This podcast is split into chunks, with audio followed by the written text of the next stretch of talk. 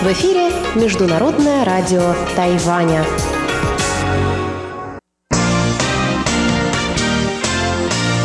Воскресное шоу на МРТ. Здравствуйте, дорогие друзья! Вы слушаете воскресное шоу с русской службой МРТ. В студии у микрофонов Чечена Кулар, Мария Ли и Ольга Михайлова. В воскресном эфире мы, как завелось, озвучим результаты опроса прошлой недели. Я напоминаю, что в прошлое воскресенье мы побывали на выставке в Тайбэйском музее изобразительных искусств, посвященной тайваньской идентичности.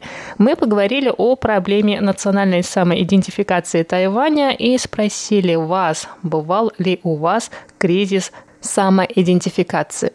В социальной сети ВКонтакте мы предложили вам выбрать из трех вариантов ответов. И вот результаты этого опроса. Почти 43% принявших участие в голосовании сказали, что кризисы самоидентификации испытывали. Никогда с таким не сталкивались 28,5%, а в постоянном кризисе, связанном с самоидентификацией, живут также 28,5% участников опроса. Мы также получили ваши комментарии под опросом недели. Мы с Ольгой Михайловой прочтем по ролям диалог, который развернулся под опросом ВКонтакте. Диалог развернулся между пользователями по имени Игорь Матюхин и Сергей Пелевин. Игорь Матюхин интересуется. Еще бы пояснили, что это вообще. Игорь, видимо, имеет в виду, что такое самоидентификация. А Сергей Пелевин ему отвечает. Игорь, это когда ты этнический китаец и живешь в стране, которая отделилась от Китая уже больше полувека назад и сосуществует в контрах с Китаем, отстаивая свое право на место под солнцем из-за чего население постепенно начинает осознавать себя уже не китайцами, но тайваньцами, политически, по крайней мере. Но в то же время кухня, язык, традиции, корни по факту китайские. Сергей Пелевин в одном комментарии практически рассказал все то, что мы ежедневно пытаемся доносить до наших слушателей в часовых программах передач. Но на что Игорь Матюхин отвечает, спасибо, тогда нет, я же не китаец. Но, Игорь, у нас свои приколюхи с русскими и советскими, как минимум, отвечает Сергей Пелевин. На что у Игоря снова похожий ответ. Тогда тоже нет, я же не русский. Игорь, белорусам наилучшие пожелания. Спасибо. И вам добра и вкусняшек. Вот такой искрометный диалог у нас разразился в комментариях ВКонтакте. И Василий Гуляев, наш постоянный слушатель и монитор, также оставил свой комментарий ВКонтакте. Он пишет «Нет, никогда. Я русский, живу в своей стране, как бы ее ни называли в прошлом, в настоящее время и, возможно, будут именовать в будущем». Спасибо, друзья, за ваши комментарии. Мы также получили комментарий от э, постоянного слушателя Саши Сычева. Саша пишет, да, вы задали непростой вопрос. Кризис самоидентификация никогда не случится, если люди осознают себя единым и великим народом и чтят свою историю, какой бы она ни была. Они придумывают то, чего не существовало, что присуще бывшим советским республикам. Мы также получили голосовой комментарий с ответом на вопрос прошлой недели от нашего постоянного слушателя Дмитрия Балыкина. Давайте послушаем. Маша, здравствуйте.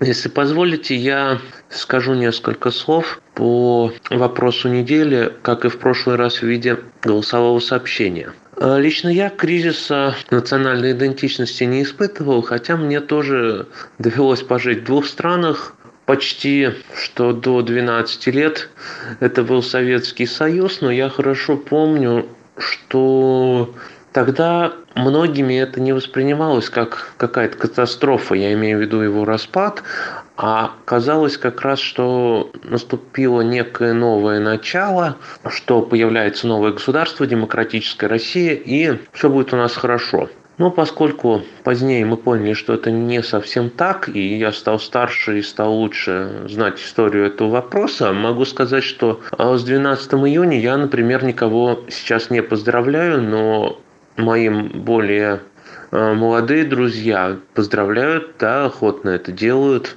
Хотя какой смысл вкладывают, не совсем понятно. А что же касается того, преступно ли поздравлять с днем рождения Тайваня, 10 октября. Я бы сказал, что это нелогично. И на этом фоне некоторые наши праздники, которые тоже являются дискуссионными, 4 ноября, например, выглядят как раз более логично, чем вот именно поздравление с днем рождения Тайваня. Хотя я тоже поздравил вас да, с днем двух десяток, правда, что является в моем случае смягчающим обстоятельством. Да, и по поводу выставки, ну, знаете, ощущение такое неоднозначное неоднозначные. Во-первых, к сожалению, ну, вернее так, к сожалению, я не вижу картинку, но, честно скажу, во-первых, как-то показалось немного заунывно это все.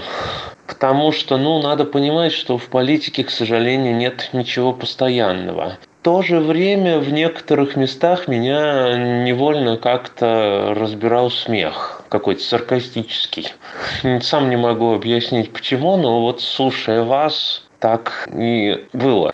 Да, я уже ответила Дмитрию в сообщение и отвечу еще раз по поводу двух десяток. Дмитрий, вы совершенно корректно поздравили нас с праздником двух десяток. Просто в этот день празднуется не день рождения Тайваня, а день рождения Китайской Республики, то есть государства, которое в настоящее время на Тайване существует и Тайванем управляет. А Тайвань это все-таки пока что еще топографическое название, это название острова, которое существовало до Китайской Республики и да, дай бог, будет существовать еще и после. Так что мы принимаем ваши поздравления и совершенно нечего тут оправдываться. Совершенно все вы сделали правильно, за что вам спасибо.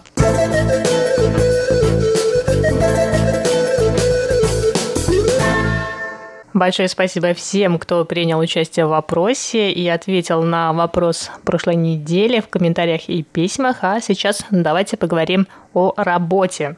Вопрос, который я хочу сегодня задать, по мнению некоторых моих коллег, оказался очень больным. Да, и я могу с этим согласиться. Результаты недавнего опроса, приведенного тайваньской онлайн-платформой для поиска работы ES123, показал, что 95% тайваньцев хотели бы быть сами себе начальниками и открыть собственное дело.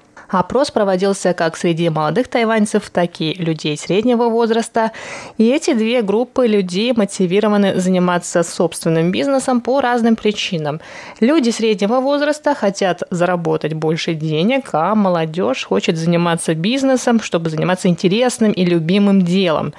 Сообщается, что 95% – это наиболее высокий показатель в подобных опросах, проведенных за последние 9 лет. Скорее всего, это связано с тем, что наемные работники боятся потерять работу на фоне экономического кризиса, связанного с пандемией коронавируса.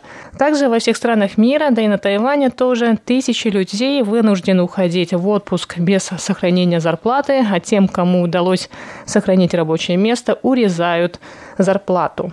Организаторы опроса также выяснили, каким бизнесом хотели бы заниматься тайваньцы. Больше всего они хотят заниматься делом, для которого не нужны особые навыки.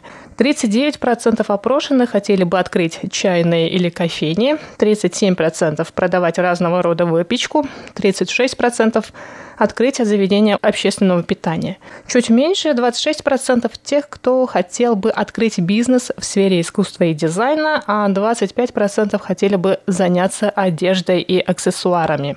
Несмотря на то, что подавляющее большинство опрошенных хотели бы заняться собственным бизнесом, лишь 34% рискуют и переходят от слов к действиям. Но представитель онлайн-платформы ES123 напоминает, что большая часть тех, кто решил оставить офисную работу и открыть собственное дело, потерпят фиаско и не смогут выжить в условиях высокой конкуренции на тайваньском рынке. Итак, вопрос этой недели звучит так. Собственное дело или работа на дядю? Как вы думаете, стоит ли рисковать и пробовать заниматься бизнесом или наемная работа за зарплату лучше? Мы ждем ваши комментарии и письма, а сейчас я адресую этот вопрос моим коллегам. Что сразу на дядю? Может быть, на тетю? Я тоже об этом подумала. На хорошую тетю грех не поработать. А можно еще раз, Чечен, сколько процентов потерпит фиаско по прогнозам? Большая часть, там не уточняется, сколько а, процентов бизнеса прогорает. Ну но... вот да, ну вот да, я сейчас вот послушала, что все, конечно, мечтают о кофейнях, о ресторанах, о выпечке, о пекарнях. Это все так гламурно, прекрасно звучит, и кажется, что это прямо такая вообще прелесть открыть свою кофейню, к тебе будут ходить друзья, каждый день пить кофе, а еще можно открыть свой бар. И как только получается, что ты работаешь не от звонка до звонка, а просто круглосуточно и даже больше, вот тут-то этот бизнес и цапает вас за пятки. Ничего тут э, в такой ситуации делать, если ты еще новичок и не знаешь, как правильно оптимизировать все эти рабочие процессы. Говорят, что средний возраст тайваньского ресторана примерно полгода. Мы, в принципе, это тоже наблюдаем. Мы видим то и дело. Вот в моем переулочке, где я живу, находится в переулочке шесть так называемых, я их называю завтрачных, места для завтрака, которые открываются рано-рано утром и закрываются уже где-то там к полудню или к 11.30. Это потому, что у нас жилой квартал, и все от нас идут на работу. И эти завтрачные меняют все время свои вывески. При этом в них продается, в общем, то же самое та же самая еда, там абсолютно идентичное везде меню, ни у кого нету какой-то там вот э, фишки или чего-то. Но вывески они постоянно меняют, и постоянно у них меняются владельцы. О чем это говорит, я даже, честно говоря, не знаю. Хотела бы я иметь свой бизнес? Ну, конечно, знал бы прикуп, жил бы в Сочи. Я совершенно не знаю, как, с какой стороны к бизнесу подходить. Конечно, мне хотелось бы иметь свое дело. Конечно, я тоже одержима мечтами. Но я думаю, что а, люди, которые хотят уйти с работы в свободное плавание, мне кажется, что не нужно сначала уходить с работы, а потом начинать свободное плавание. А нужно, видимо, какой-то вот пережить момент, когда ты все еще на работе, и пытаться что-то помимо работы делать. И вот если у вас начнет что-то это получаться, и тогда уже вы можете, сможете понять, вы выживете на то, что вы зарабатываете вашим малым бизнесом или нет. На Тайване, с одной стороны, все условия для малого бизнеса. Правительство их всех поддерживает, никого никто там не крышует, не кошмарит, не отжимает. То есть вот этих всех страшных реалий на острове, ну, насколько мне известно, в общем, нет. С другой стороны, я вот думаю сейчас, вот если бы я была, например, владельцем бизнеса, вообще различается ли подход к владельцам больших корпораций и владельцам малого бизнеса? Как только ты становишься владельцем бизнеса, у тебя появляются свои сотрудники, ты сразу априори во всем виноват во всем. На тебя там э, идет какая-то санэпидемслужба с одной стороны, с другой стороны ты подчиняешься какому-то зверскому трудовому законодательству, ты не имеешь права там переэксплуатировать своих сотрудников, у тебя минимальная какая-то зарплата. И э, с одной стороны, когда мы наемные сотрудники, конечно, мы тоже все ругаемся всегда там на всех боссов, начальников, хозяев, что вот какие они акулы. А вы подумайте, как это на самом деле сложно вот это все соблюсти, и при этом еще хоть что-нибудь заработать, а на тебя еще все смотрят как на эксплуататора, спекулянта. Ну, есть, кстати, народная мудрость, что первую прибыль ты получаешь в своем бизнесе только спустя три года после его открытия. Вот, а на что жить-то в течение этих трех лет? Кстати, у меня есть подруга американка, которая называет Тайбэй Хогвартсом. Хогвартс – это школа магии и волшебства из истории о Гарри Поттере, в котором магическим образом все время менялись между собой э, лестницы и комнаты. То есть каждый новый день можно было ну, не найти, что тебе нужно, потому что аудитории просто поменялись местами. И вот как раз-таки то, что Маша сейчас описала, очень похоже на эту ситуацию, когда ты каждую неделю видишь какие-то новые забегаловки, новые вот эти вот маленькие заведения. Ты даже не успеваешь к ним привыкать. Я, например, даже не замечаю этих вывесок. Мне кажется, они меняются так часто. И, и, ну, я просто перестала обращать на это внимание, действительно. Да, но есть какие-то там вечные ценности, наверное, но и то, насколько они вечные.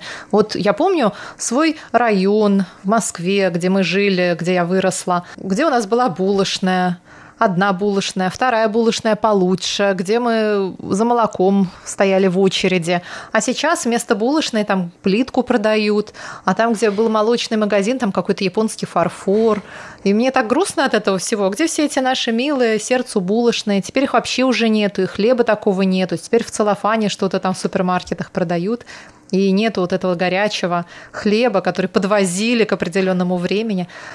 Но это я вообще не в ту степь заехала сейчас. А был ли у вас когда-нибудь такой разговор с тайваньцем, который, например, вот ведет вас по своему району, и вот он вам рассказывает, вот этот ресторан был здесь последние 25 лет, а этот, этому ресторану 10 лет, и ты думаешь, а откуда он вообще об этом знает, а какой смысл вообще интересоваться этим? Вот пожив буквально здесь два с лишним года, я поняла, что это настолько уникальная ситуация, когда ресторан действительно выживает, что, что они все это об этом становится помнят. маркетинговой стратегией, что да. рестораны в своей вывеске пишут, что мы существуем существуем 20 лет. Ну, мы вот. им за это хлопаем, например.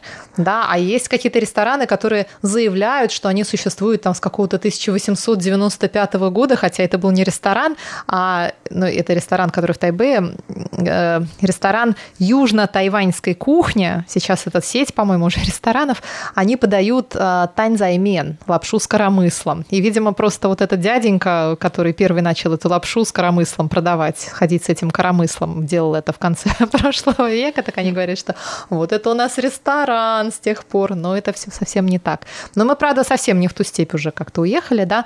Что касается того, что лучше, ну, оба хуже, наверное. Каждый выбирает для себя, да, если бы кто-то мог работать получать радость от своей работы на дядю, то почему бы и нет, если работа доставляет радость. Если работа хотя бы деньги какие-то, хоть какие-никакие приносит, это тоже, в общем, уже хорошо. Ну, кстати, интересные мотивы у молодежи. Они не хотят заниматься бизнесом из-за того, что у них вот этот дух предпринимательства и авантюризма не дает им сидеть на месте. Они хотят заниматься бизнесом, потому что они боятся, что работая в компании, никогда не будут счастливы, потому что у них не будет достаточного количества времени и денег, и вообще жизнь будет неинтересной. Вот вы как считаете, это правильная, правильная мотивация к тому, чтобы открывать свой бизнес? Ну, мне кажется, это просто характерная черта всей молодежи во всем мире, мне кажется, потому что если посмотреть поколение среднего возраста, там, а, после 40, те, кто рос 80-е, 90-е, они, наверное, больше выступают за стабильность, и для них работать э, по найму это не так э, вот зашкварно. Вот главному, главному-то подошли что первичное здесь должно быть не то, работать ли на дядю или открыть свой собственный бизнес, а то, чем именно ты хочешь заниматься. Потому что все самые успешные бизнесы начинались, наверное, не с того, что а, какой бы мне бизнес открыть, и там выбираешь из там, всех тысяч бизнесов какой, а просто человек горит своим делом, чего-то начинает делать, и у него как-то органично из этого вырастает бизнес. И все, что вот мы сейчас имеем, там, все эти наши айфоны, гуглы, компьютеры, все вот это начиналось созданной на коленке какой-то интегральной схемы. А мне кажется, еще связано с каким-то особым способом мышления, которому нас учат с детства через наше образование. Вот я заметила, что местная система образования именно в школе не дает возможность развивать именно какое-то, может быть, воображение или неординарный подход к решениям проблем у местных школьников. Вам не кажется так? Но я могла бы с этим поспорить, э, потому что мы сейчас видим очень большое число тайваньцев, молодых тайваньцев, которые мечтают э, о собственном деле, и, в принципе, этот опрос тоже доказал это. Мне кажется, большая часть моих тайваньских знакомых, э, моих ровесников, они тоже мечтают. Они вот говорят, что вот поработают там в банке, например, заработают там столько-то денег, а потом ну, откроете себе дело. Пусть это будет, не знаю, он будет рисовать картины, будет будет заниматься дизайном или вот чем угодно, лишь бы не работать в компании. Что касается меня, я считаю, что бизнесом стоит заниматься, потому что вот я здесь соглашусь с тайваньцами молодыми, в этой жизни надо заниматься любимым делом, а деньги придут потом, наверное, будем надеяться. И ну, это подтверждает еще как бы статистика. Итак, дорогие друзья, это было наше сегодняшнее обсуждение про собственный бизнес. Я напоминаю, что вопрос недели звучит так. Собственное дело или работа на дядю? Стоит ли рисковать и пробовать заниматься бизнесом или наемная работа за зарплату лучше? Мы ждем ваши комментарии и письма. И, друзья, если вдруг у вас есть истории о том, как вы или кто-то из ваших знакомых открыл свой бизнес, уйдя с опостылевшей работы с 8 до 5, пишите нам, пожалуйста, об этом тоже. Нам будет ужасно интересно прочесть мотивирующее, инспирирующее по-русски скажем, вдохновляющая история. На этом мы, ведущие русской службы МРТ, с вами прощаемся. Сегодня с вами были Чечена Кулар, Мария Лим и Ольга Михайлова. До скорых встреч на волнах МРТ. Пока!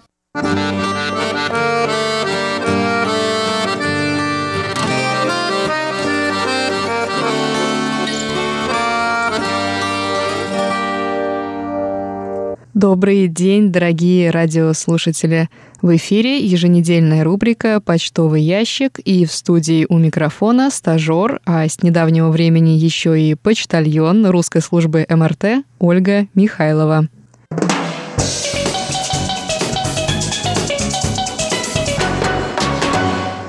Ну что ж, друзья, поразительно быстро летит время на Тайване. Кажется, только что я с вами попрощалась в прошлое воскресенье, а вот уже и целая неделя прошла. Мне кажется, это связано с тем, что на Тайване практически отсутствует смена сезонов. Нет, конечно, летнюю жару ни с чем не перепутать, но в целом, если наблюдать за природой со стороны, например, из окна своего дома, картинка в этом окне не поменяется.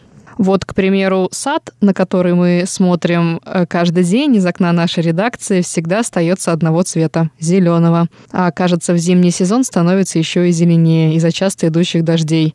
Кто-то скажет, что время от этого, наоборот, замедляется, встает. А я скажу, что для меня оно ускоряется с небывалой скоростью. Но, с другой стороны, а грех ли мне жаловаться, ведь я снова могу встретиться с вами, дорогие наши радиослушатели. Так что с радостью объявляю, что пришло время нашей рубрики и ваших писем.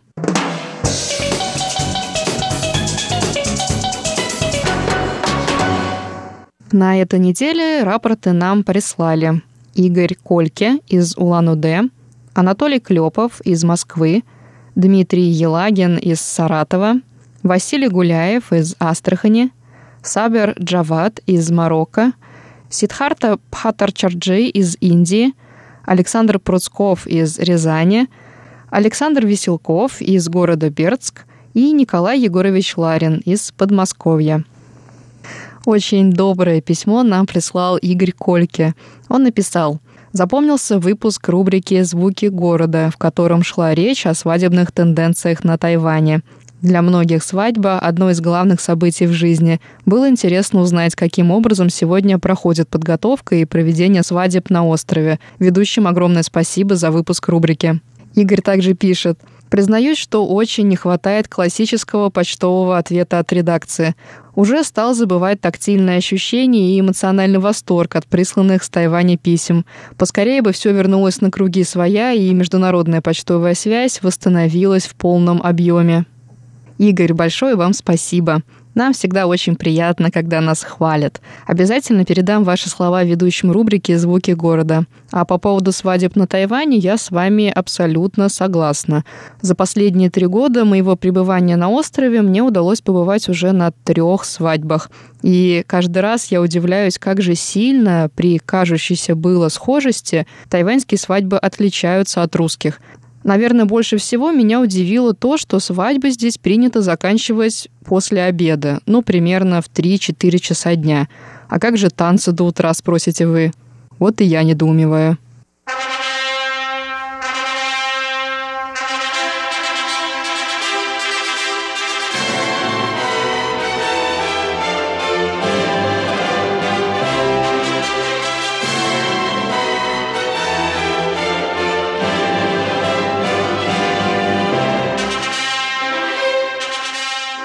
Ну а по поводу почтового сообщения и не говорите. У нас у самих сердце кровью обливается при виде груды конвертов, но не переживайте. В тот же самый день, как почтовые сообщения между Россией и Тайванем восстановятся, ваши QSL-карточки будут уже на пути к вам, наши дорогие радиослушатели.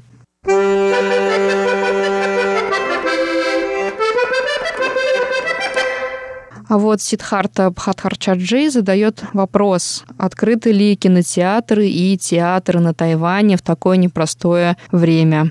На самом деле получить подобный вопрос нам вдвойне приятно, потому как ответ на него переполняет нас гордостью. Да, и кинотеатры, и театры работают по расписанию, и никакой ковид им не страшен. Но, конечно, есть определенные ограничения. Например, посещение театров разрешено только в масках, а в кино пока что крутят в основном фильмы прошлых лет, собственно, за отсутствием новых. Зато удается посмотреть уже полюбившиеся фильмы на большом экране. Это тоже неплохо.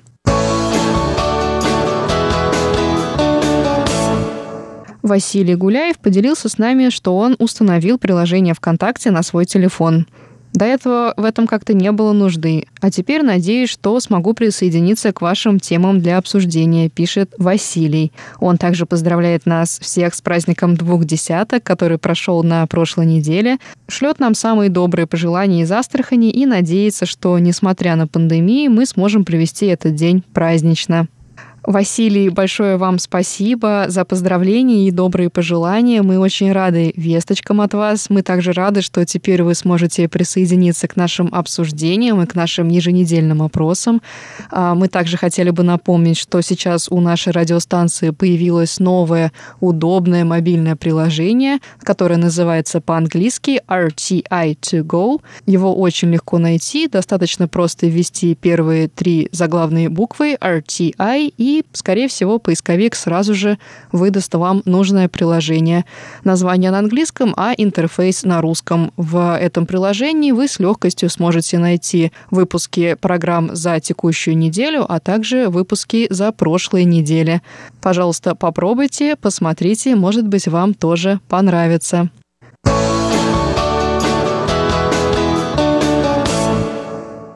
Ну а теперь давайте перейдем к вашим рапортам. И начнем мы с частоты 5900 кГц. Частоту 5900 кГц мониторил Александр Пруцков из Рязани с 5 по 12 октября. Александр оценил слышимость в эти дни одинаково 4,5, 5,4,4 по шкале СИНПО. В Рязани мы хорошисты. Николай Ларин мониторил нас из Подмосковья с 9 по 12 октября на частоте 5900 кГц. Он пишет, прием 11 октября был отличный, по шкале СИМПО 55455 а 9, 10 и 12 октября хороший 45354 по шкале СИМПО. Анатолий Клепов из Москвы рапортует о приеме наших передач с 5 по 11 октября на частоте 5900 кГц.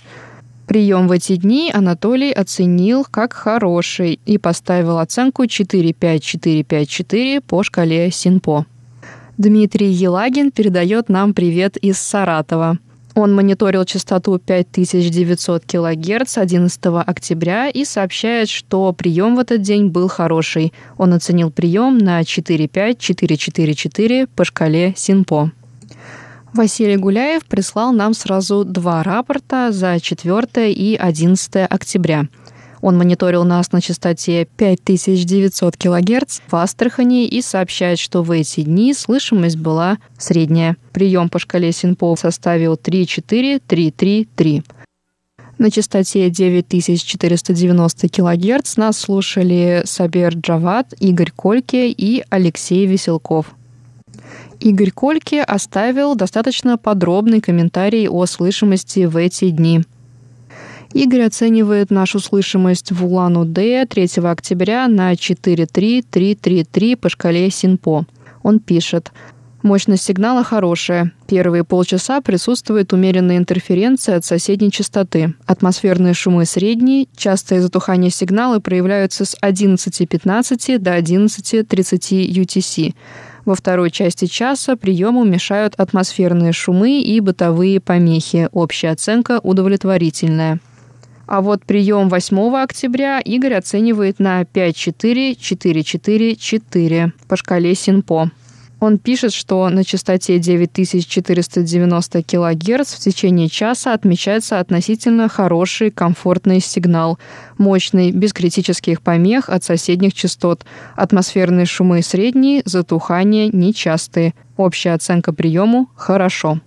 Мы также стали получать вопросы о частотах на зимний сезон вещания, который начинается уже 25 октября. Спешим сообщить, что наши частоты в зимнем сезоне остаются теми же 5900 кГц с 17 до 17.30 UTC и 9490 кГц с 11 до 12 UTC.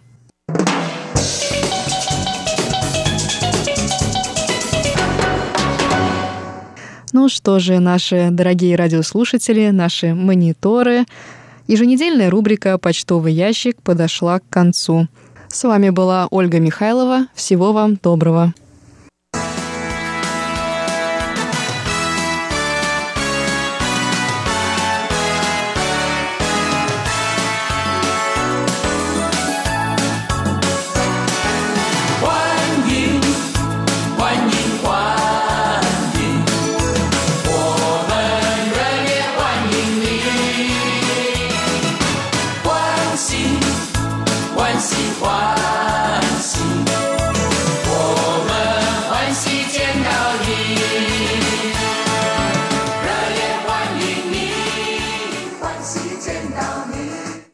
Здравствуйте, дорогие друзья! Вы слушаете Международное радио Тайваня. В нашем эфире воскресная передача «Гостиная МРТ». Я думаю, что каждую неделю вы так же, как и я, с удовольствием ждете этого эфира, чтобы познакомиться с очередной удивительной, уникальной историей с Тайваня, о Тайване или от наших тайваньских друзей.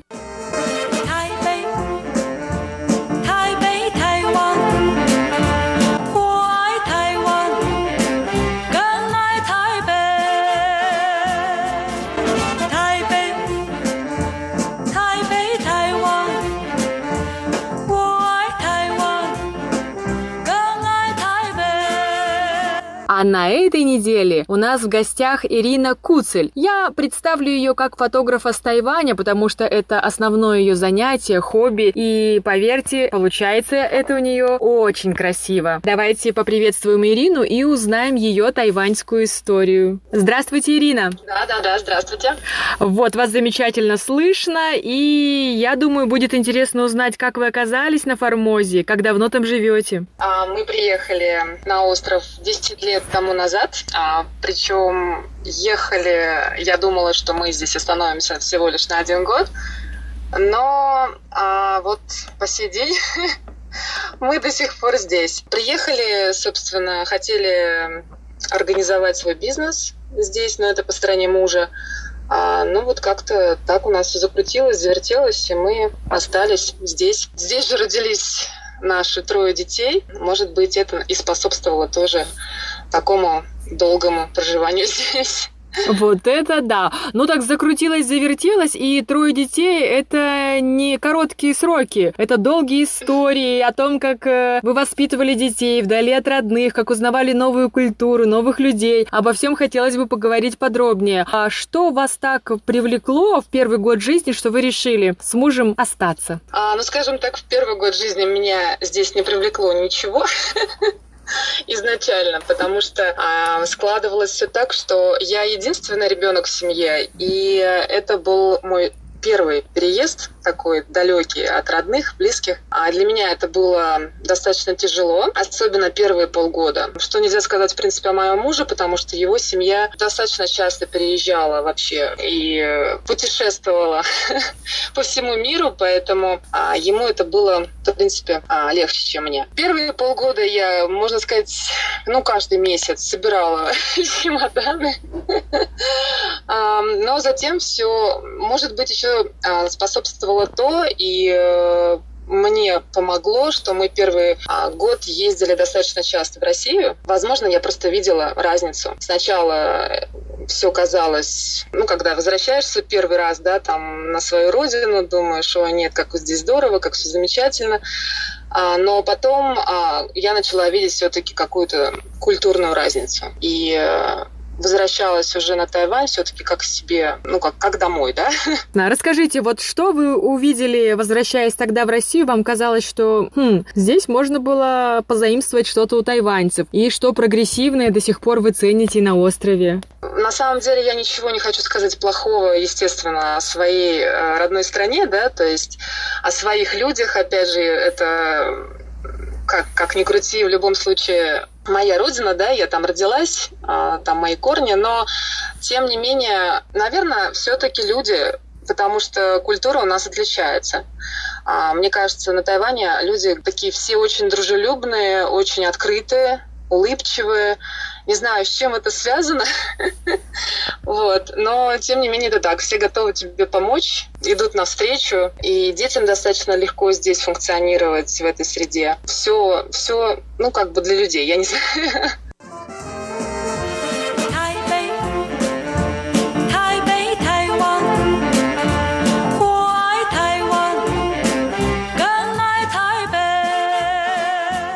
Я понимаю, о чем вы говорите, а нашим слушателям, которые еще ничего не знают о Тайване и никогда там не бывали, я думаю, интересно узнать детали. Ну что же такого хорошего на Формозе, что остается наш человек на такие долгие периоды жизни и уезжает с большим сожалением? Первый вопрос, который возникает у любого моего друга, а как же язык? Это другой язык, самое главное. Что у вас с этим? Да, с языком, а, опять же, первый год было достаточно непросто мне, потому что человек я такой общительный, и э, это тоже накладывалось каким-то образом на мою, скажем так, депрессию о переезде.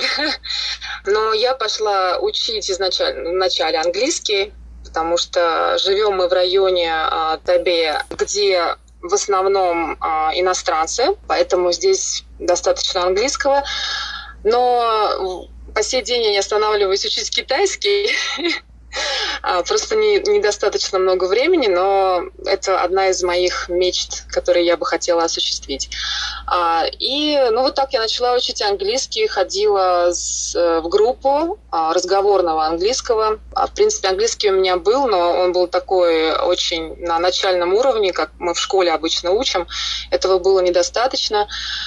А здесь вот так потихоньку-потихоньку, но опять же люди Люди помогали в этом, и э, я переступила барь- барьер стеснения, начала говорить и особо не думать с ошибками, без ошибок. Мне было главное, что я понимаю людей, люди понимают меня, и я могу общаться. А вот.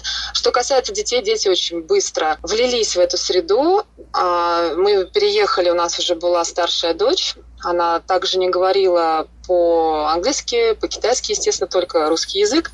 А, мы по приезду буквально две недели дали адаптироваться ей, и она пошла а, в американский э, лагерь. Здесь есть такие летние, летние лагеря, чтобы просто набраться какого-то вот начального да, уровня языка. И а, она заговорила буквально через пару недель. Она могла уже, ну, понятно, с ошибками, но она тоже свободно находила общий язык с детьми. Ну, через месяц она уже, в принципе, хорошо, влад... ну как, достаточно владела языком, чтобы чувствовать себя комфортно. Дети конечно, быстрее все. Им, им, им это быстрее дается, поэтому что нельзя сказать о, о нас, но мы не сдаемся. Конечно, мы не сдаемся. Я подумала о том, что а я английский язык, честно сказать, не учила ни в школе, ни в университете, ни в аспирантуре. У меня был всегда немецкий. И вот здесь, в Нью-Йорке, я тоже, а, зная, что научишься плавать, только прыгнув в воду, я осмелилась да, и да, да я думаю, что мы действуем правильно. А расскажите, двое детей, которые родились на Тайване, ведь им наверняка китайский язык дался легче. А, трое детей. У меня а, в общей сложности четверо. Мы переехали. Мы переехали с, э, моей, с нашей старшей дочерью, то есть в целом четверо. Наши младшие, они говорят на английском, учат китайский сейчас. Старшая уже хорошо знает и тот, и другой язык, она и говорит, и пишет. А, но всегда в наших планах было так, чтобы дети а, изначально после сада они шли в местную школу именно для изучения языка и для среды, то есть чтобы общение было целый день именно на китайском. И таким образом вот старшая, она доучилась до средней школы и сейчас перешла в американскую школу, чтобы уже пополнять свой английский. А младшие, да, они также вот сейчас э, младшая дочь, она ходит в китайскую школу, и сын старший, он пошел в первый класс в китайскую школу. Абсолютно правильная стратегия, поскольку английский язык учится легко, и вот я могу сказать на своем да. опыте, дети мгновенно говорят на нем без всякого акцента, оказавшись в среде, а вот китайский язык требует большего времени.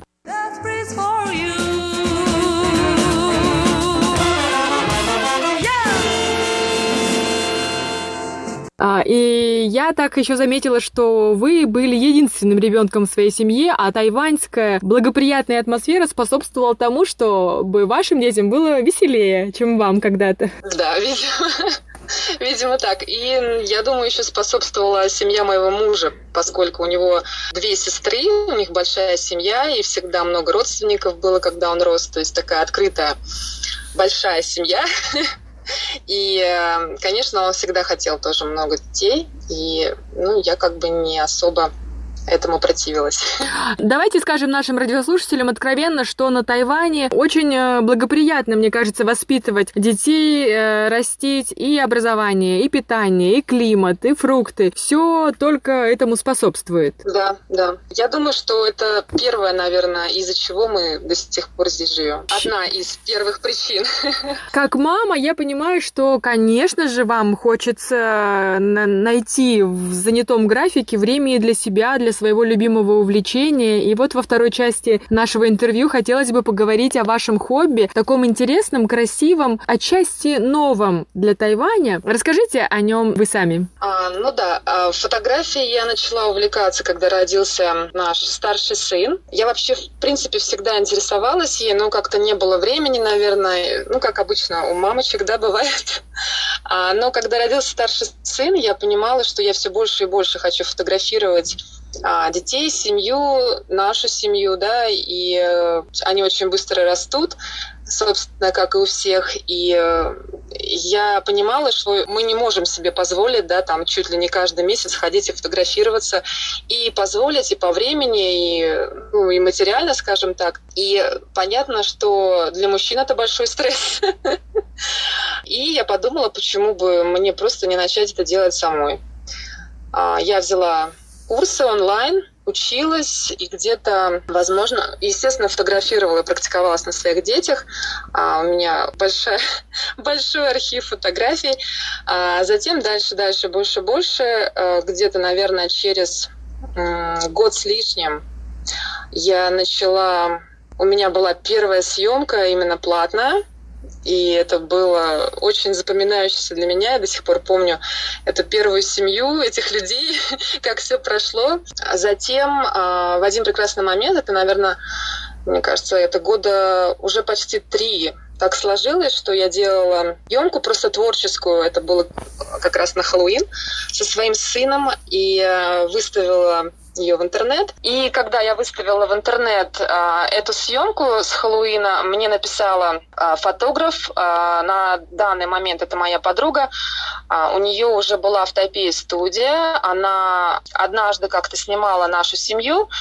На что, естественно, я согласилась, потому что я видела, что, ну, как свои возможности дальше, да, работать в студии уже совсем а, в каком-то другом, на другом этапе, скажем так и могла бы тоже что-то поучиться, естественно, и у нее. И была одна из фотографов, потому что потом так сложилось, э, ставила студию здесь. Я отработала там два года, и вот буквально, может быть, месяцев шесть тому назад я ушла из студии а, и решила просто заниматься сама фотографией, а, делать свой, как говорится, бизнес. Да, я хотела бы пояснить, если позволите, для наших радиослушателей. Само направление, как фотография, семейное фото, как бизнес, конечно же, на Тайване распространено. Я хотела бы уточнить, что ваша такая, наверное, не азиатская, не восточная специфика, что вы фотографируете беременных, а мам э, в этом интересном положении, которое, может быть, раньше в Азии, на Тайване было непопулярным, да, женщины прятались дома, а, традиционно не фотографировались по-европейски или по-западному с оголенным животом, в красивых одеждах, может быть, такого не было на Тайване раньше. Что вы думаете? Да, я полностью согласна, и даже, наверное, могу отметить, что это не только на Тайване было не популярно, да, даже в России, мне кажется, потому что а, поколение, скажем, как а, мои родители, да, до сих пор э, могут даже где-то осудить, о, там, живот открыла, ну, это такая история. Но а, мне просто, наверное, будучи как бы мамой четверых детей, это все достаточно близко и близко положение беременной, да, и сейчас все-таки развивается именно а, фотография в этом стиле, и многие женщины все больше и больше хотят таких фотографий на память. А поскольку не обязательно да, их выкладывать в интернет, многие просто оставляют, печатают у себя дома и э, получают от этого удовольствие, как воспоминания какие-то, да, потому что многие понимают, что такое уже не повторится, не случится, и, естественно, хотят оставить такие моменты. А, ну да, действительно, в Азии, наверное, только сейчас это становится более и более более популярным, поскольку ну, у меня на самом деле клиентов, я бы сказала, 50 на 50, да, то есть 50, а, скажем так, процентов а, у меня местные женщины и а, иностранцы, которые приезжают. У них, конечно, это более популярно. Эх, Ира, где вы были, когда я была дважды беременная на Тайване? Вот почему-то не было тогда такой моды, не было такого веяния. Придется мне ехать на Тайвань и запечатлевать себя в таком интересном положении на память. Да, да я буду ждать с нетерпением.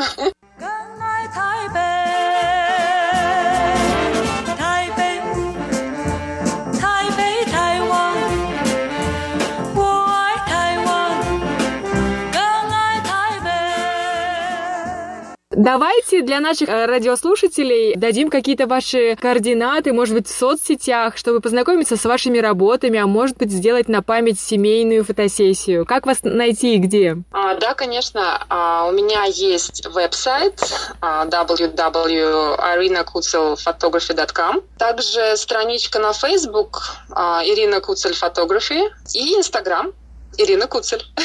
Хорошо, значит, в анонсе к нашей передаче я укажу что-то из ваших э, социальных сетей, чтобы потенциальные клиенты могли с вами связаться. На Тайване, правда, вот, э, слава богу, пандемии не было, а во всем мире бэйби-бум, и я думаю, желающих сделать такие фотографии будет в 2021 году очень много. Да, я надеюсь, все скоро закончится, и все будет, все, все сразу да. захотят да, главное начать путешествовать и приехать в гости к родным, к друзьям в разные страны.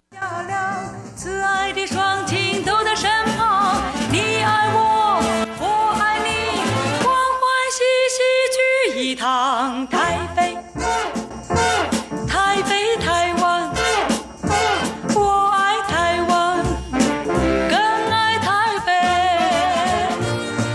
Заканчивая нашу передачу, мне хотелось бы спросить у вас, за что вы полюбили Тайвань и какие места вы посоветуете посетить? Может быть, тем, кто там живет? Есть э, совсем недавно прибывшие, я знаю, студенты Нового года, а вы все-таки 10 лет на Формозе. Точно знаете секретные места, где можно вкусно перекусить? Ой, ну меня здесь достаточно очень много мест. Так сразу э, все и не расскажешь. Это, наверное, надо делать отдельный эфир.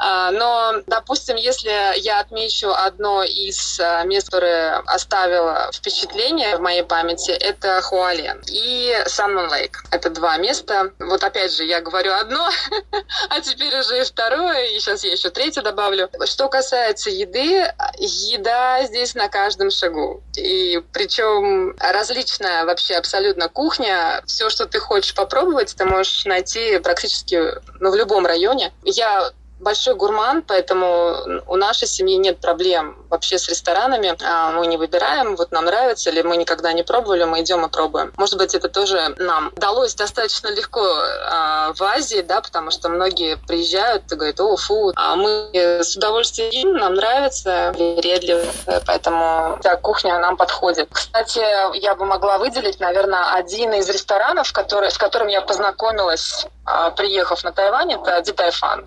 Один из самых популярных здесь. Что еще можно рассказать вам про Тайвань? И, конечно, мое такое напутствие, приезжайте на Тайвань. Здесь очень красиво, здесь замечательные люди, замечательный климат. Если что, пишите. Я тоже хотела сказать, дорогие друзья, такое количество людей, гостей нашей передачи, ну вот просто не могут придумывать истории об уникальности Тайваня. Я сказала Ирине до эфира, что это будет очередная жемчужина в нашем красивом жемчужном ожерелье. Это ода Тайваню, настоящая, искренняя. Друзья, приезжайте на Тайвань, а Ирина Куцель сделает вам красивые фотографии. Правда? Обязательно. На память память. Большое спасибо за беседу. Я думаю, что несмотря на помехи, все-таки мы на разных континентах, друзья, мы постарались передать вам всю любовь к нашей Формозе. В эфире Международного радио Тайваня была передача «Гостиная МРТ», где мы беседовали с Ириной Куцель.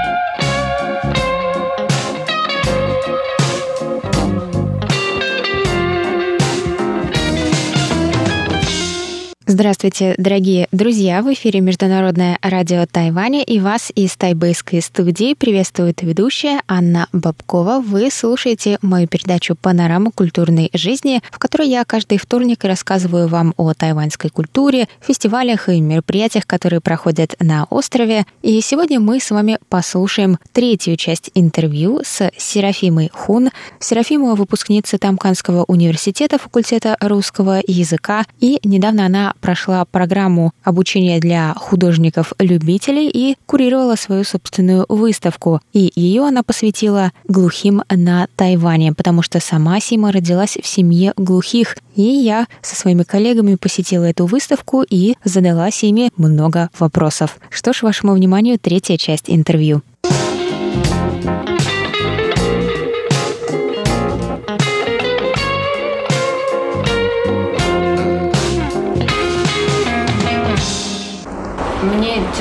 Представить, как по губам читать китайский язык.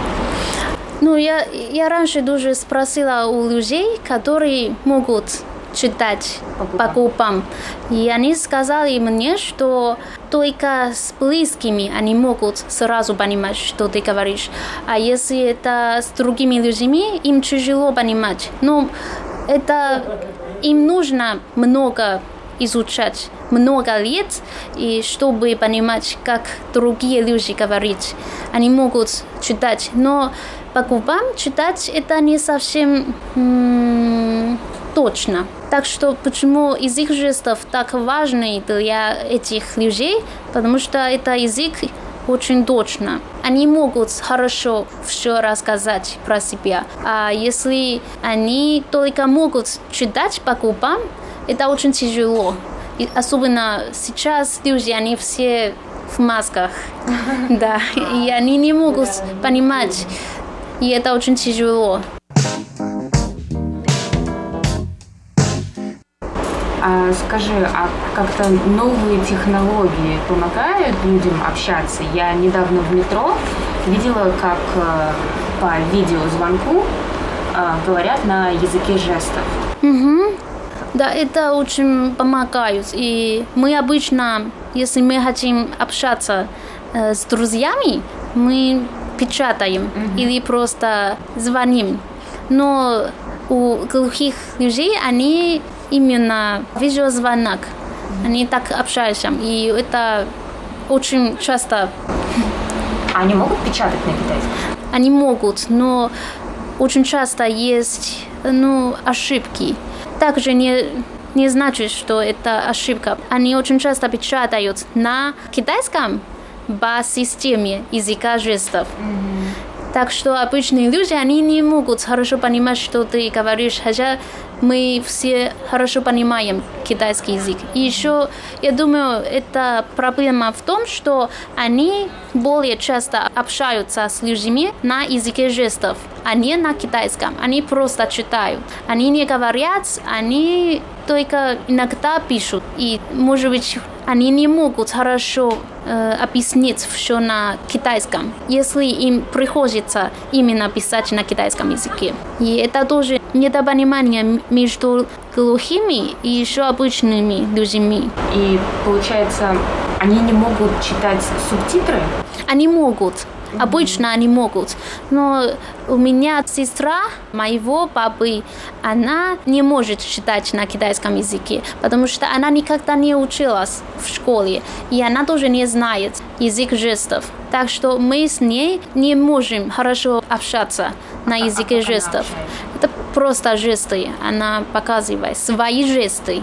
И это уже не как язык, это просто жесты. Она не может хорошо объяснить и рассказать всем, что она думает. Но язык жестов отличается от обычных жестов. Угу. Все-таки есть такие люди, которые очень плохо знают китайский язык и тоже не слушают. И это очень большая проблема для них. Если им нужен сорта переводчик, они тоже не могут помогать им. Э, они знают язык жестов, но этот человек, он, он не знает, он не слышит и тоже не знает китайский язык.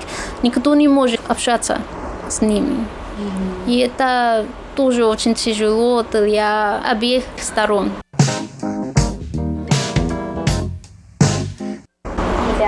называется выставка? Выставка? Ну, название. Э Эрата. Э, эрата. Это значит, что ошибка или опечатка в публикованном тексте. Я сама думаю, что это не совсем подходит нашей выставке. Э, это твой павильон так называется или это вся выставка?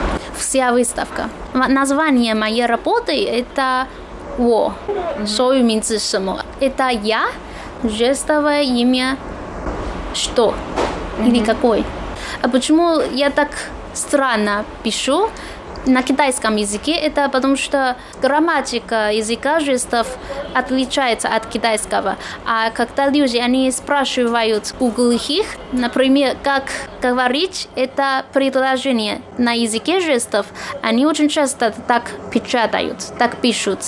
Они пишут порядок жестов на китайском языке. И я выбрала такое название для своей работы. В каком порядке идут слова в языке жестов? То есть, ну, например, сначала я, потом что? Э, жестовое э, имя и потом что. Но это не очень это по-разному. У разных предложений разный порядок. Но обычно глагол в конце mm. тоже как японский язык. Mm. Очень часто в конце. Угу. И порядок тоже может меняться, как в русском языке. Так что я думаю, русские могут хорошо понимать, а тайваньцы, может быть, они не так хорошо понимают, что случилось в языке жестов. Mm-hmm. Люди, они не хорошо понимают, что они могут входить сюда. Они не так уверены, что это тоже часть выставки. Но люди, которые здесь работают, они скажут им, что это тоже часть выставки, так что нормально. Потому что тут слишком по-домашнему, да? Да, да, да. Как будто классная комната, как будто бы Сима здесь работает, у нее тут свой кабинетик. И очень часто мои друзья или друзья родителей, они приходят сюда, и мы здесь сидим, очень долго общаемся, как дома, а не как на обычной выставке. А слабослышащие люди приходят сюда? Для меня почти все мои знакомые. Ну, я сама думаю, что моя тема очень необычная и тоже очень важная для для Тайваня и тоже для сферы искусства. Я сама являюсь ребенком глухих родителей. Я сама знаю язык жестов. Я хорошо понимаю, как глухие люди смотрят на мир ну, еще на сорта переводчиков так далее. У них совсем своя точка зрения, и это очень разные. А у обычных людей, как они думают о глухих и еще о сорта переводчиков, я сама не так хорошо знаю. Так что я сначала провела опрос Тогда я хотела узнать, как люди думают о них и еще о языке жестов. И у меня друзья, они все, почти они все нормально говорят на китайском языке. Я тоже могу получить информацию от них. И это получается, что у меня положение очень необычное.